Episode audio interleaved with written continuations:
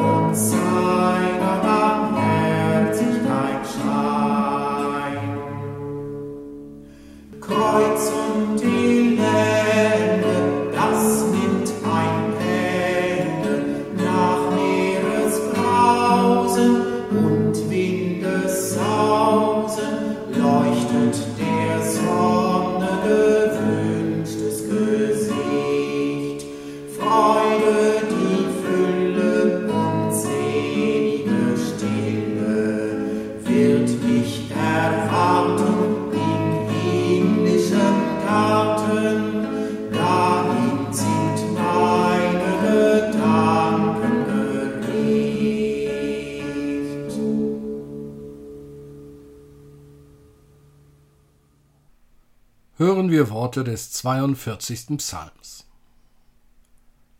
Wie der Hirsch schreit nach frischem Wasser, so schreit meine Seele Gott zu dir. Meine Seele dürstet nach Gott, nach dem lebendigen Gott. Wann werde ich dahin kommen, dass ich Gottes Angesicht schaue? Meine Tränen sind meine Speise Tag und Nacht, weil man täglich zu mir sagt, Wo ist nun dein Gott? Daran will ich denken und ausschütten mein Herz bei mir selbst, wie ich ein Herzog in großer Schar, mit ihnen zu wallen zum Hause Gottes, mit Frohlocken und Danken, in der Schar derer, die da feiern. Was betrübst du dich, meine Seele, und bist so unruhig in mir? Harre auf Gott, denn ich werde ihm noch danken, dass er mir hilft mit seinem Angesicht. Er sei dem Vater und dem Sohn und dem Heiligen Geist, wie es war im Anfang, jetzt und immer da und von Ewigkeit zu Ewigkeit. Amen. Herr unserer Tage und Jahre, wir sind hier, um dein Wort zu hören und bitten dich, dass du unser Beten, Singen und Hören auf dein Wort segnest. Öffne uns für ein Wort, das uns anspricht und verändert. Wecke in uns den Geist der ersten Christenheit, damit wir in echter Liebe und Gemeinschaft vor dir leben als glaubwürdige Zeugen und Zeuginnen deiner Wahrheit. Amen.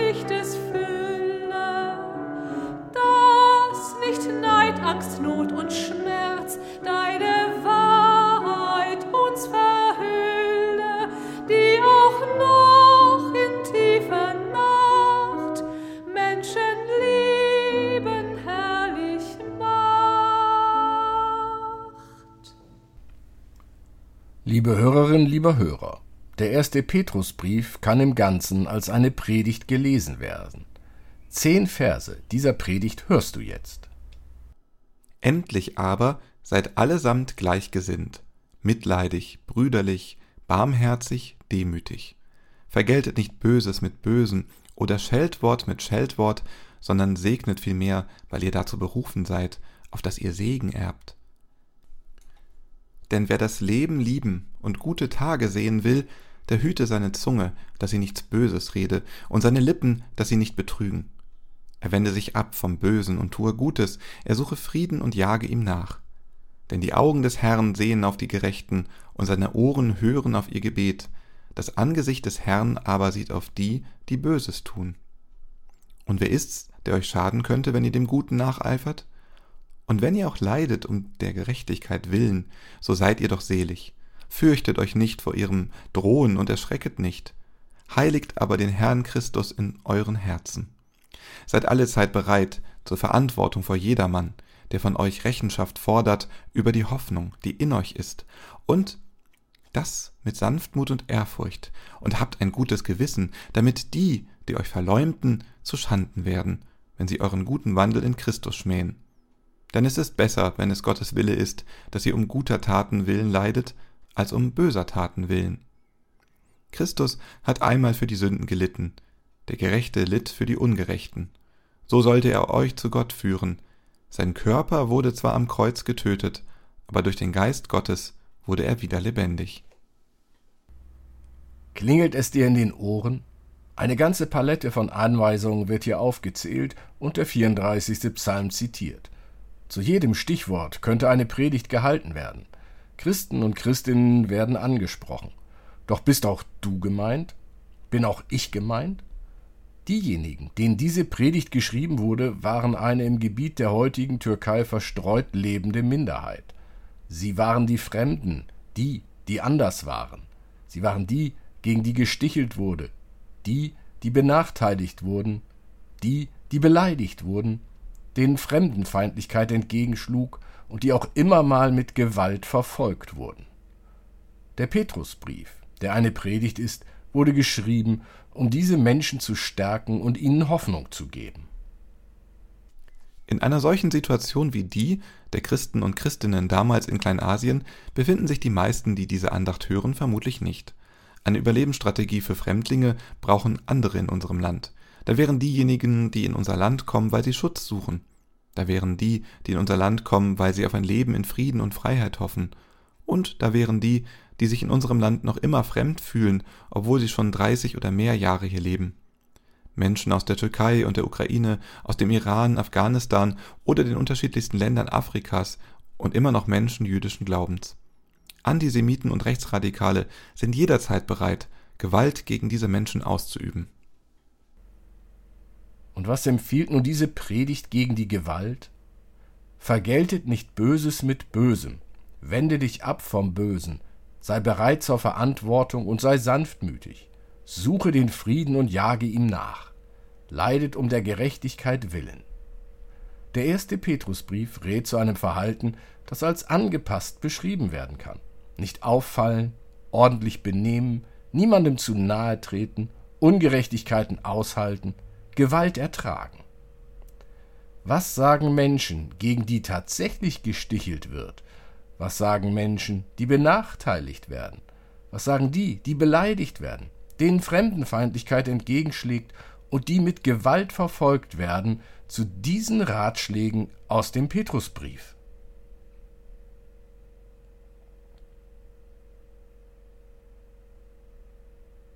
Und wir?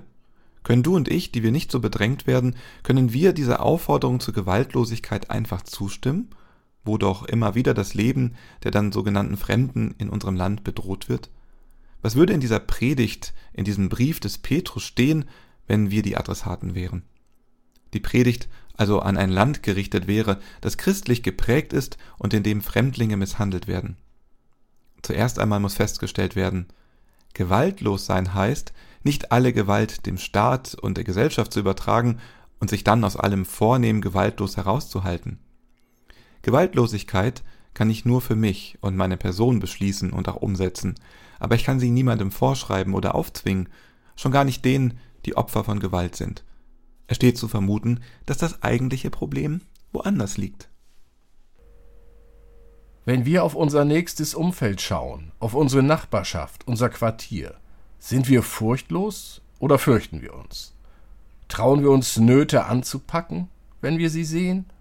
Oder halten wir uns vornehm zurück und sagen, da sollen sich doch der Staat, die Polizei, die Bundeswehr, die Kirche, die Gewerkschaften und so weiter doch kümmern? Sollen die doch was machen, um die Missstände zu beseitigen? Dafür sind die doch da. Was kann ich da schon machen? Und schon schleicht sie sich an, die Resignation, die Hoffnungslosigkeit, und kein Funken Mut lässt sich noch auftreiben. Die Furcht lähmt, gibt das Gefühl, allein zu sein, in der Minderheit zu sein. Da könnte uns der erste Petrusbrief doch ansprechen. Denn der Brief will mit seiner Predigt die Furcht überwinden, Mut machen. Fürchtet euch nicht, will der ganze Brief sagen. Furcht kann ich mir aber nicht einfach selbst ausreden oder ausreden lassen. Furcht kann ich nur verlieren, wie ich einen Gegenstand verlieren kann und nicht weiß wie und wo. Der Petrusbrief ermuntert zum Reden, zum über die Furcht reden. Redet miteinander, tauscht euch aus über das, was Angst macht. Überlegt euch, wie ihr die Dinge angehen könnt, die euch Furcht einjagen. Kann etwas getan werden? Kommt zusammen, du Christ, du Christin, überlegt zusammen, wie der Gewalt entgegengewirkt werden kann. Redet miteinander, stärkt einander. So könnt ihr Segen in die Welt tragen. So zeigt ihr, welch ein Segen im Glauben liegt. Reden wir über Jesus Christus, sein Leben und Sterben. Reden wir über die Hoffnung, die frohe Botschaft, die im 18. Vers erklingt. Jesus Christus hat durch Tod und Auferstehung die Gewalt und das Furchteinflößen derer, die mit Gewalt drohen, durchbrochen. So dürfen wir auf sanften Mut ohne Gewalt setzen. Suchet den Frieden und jaget ihm nach. Amen.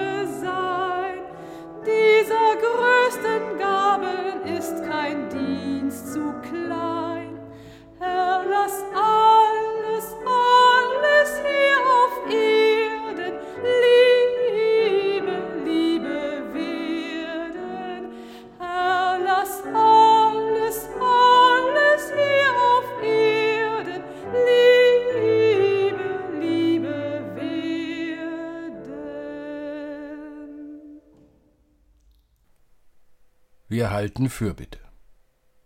Herr, hilf uns zu bedenken und zu begreifen, dass unser Glaube an dich Früchte tragen soll. Darum bitten wir dich. Herr, hilf uns, dass wir glaubwürdig vor dir leben. Herr, hilf mir, dass ich in jedem Menschen, der mir begegnet, meine Schwester und meinen Bruder erkenne. Darum bitten wir dich.